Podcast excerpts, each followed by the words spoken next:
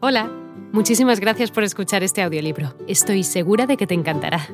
Me llamo Ana y a continuación podrás disfrutar de un previo del libro completo. Si te gusta lo que escuchas podrás descargártelo completamente gratis desde mi web, www.escúchalo.online. Un abrazo.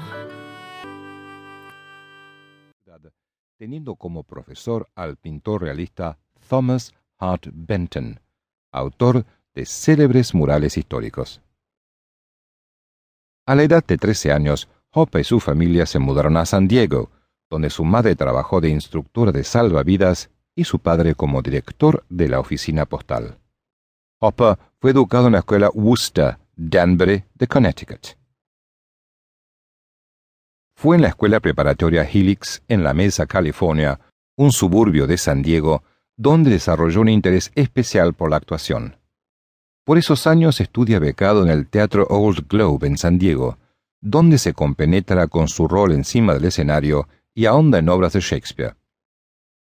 Después de graduarse de la preparatoria, Hopper se mudó a Los Ángeles, donde empezó a trabajar en el Pasadena Playhouse.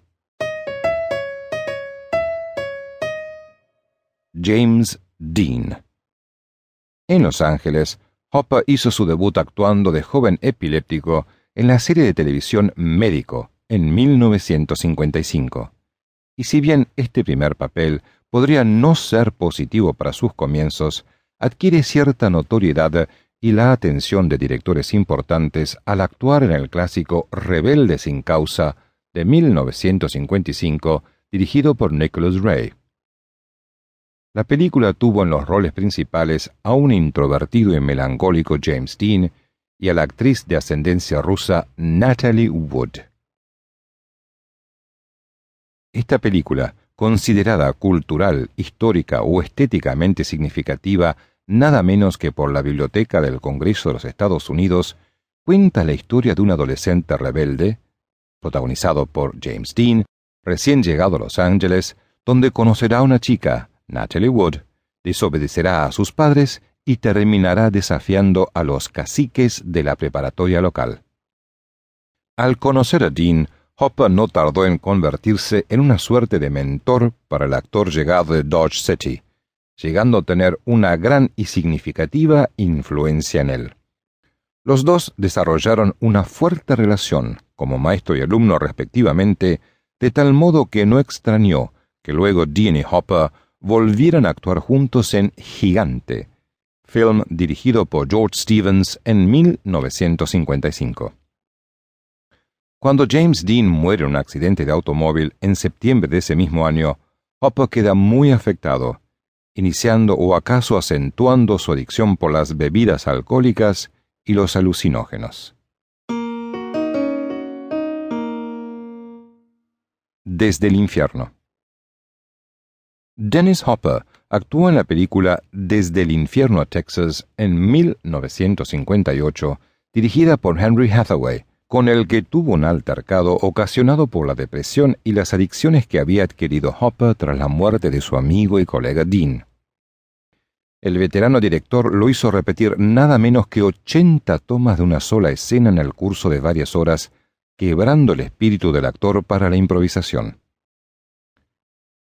Tras este desagradable impas en su ascendente carrera cinematográfica, Hopper se trasladó a Nueva York, donde fue alumno del Actor Studio, una de las más prestigiosas escuelas de actuación en los Estados Unidos, donde estudió con Lee Strasberg durante cinco años. Posteriormente aparecería en cerca de 140 episodios de variadas series de televisión estadounidenses tales como Bonanza, The Twilight Zone, El Show de Barbara Stanwyck, Los Defensores, los investigadores, la leyenda de Jesse James, el Gran Valle, el Túnel del Tiempo, The Rifleman y Combate. Por esos años, Hopper también se volvió un consumado fotógrafo profesional y un eximio pintor.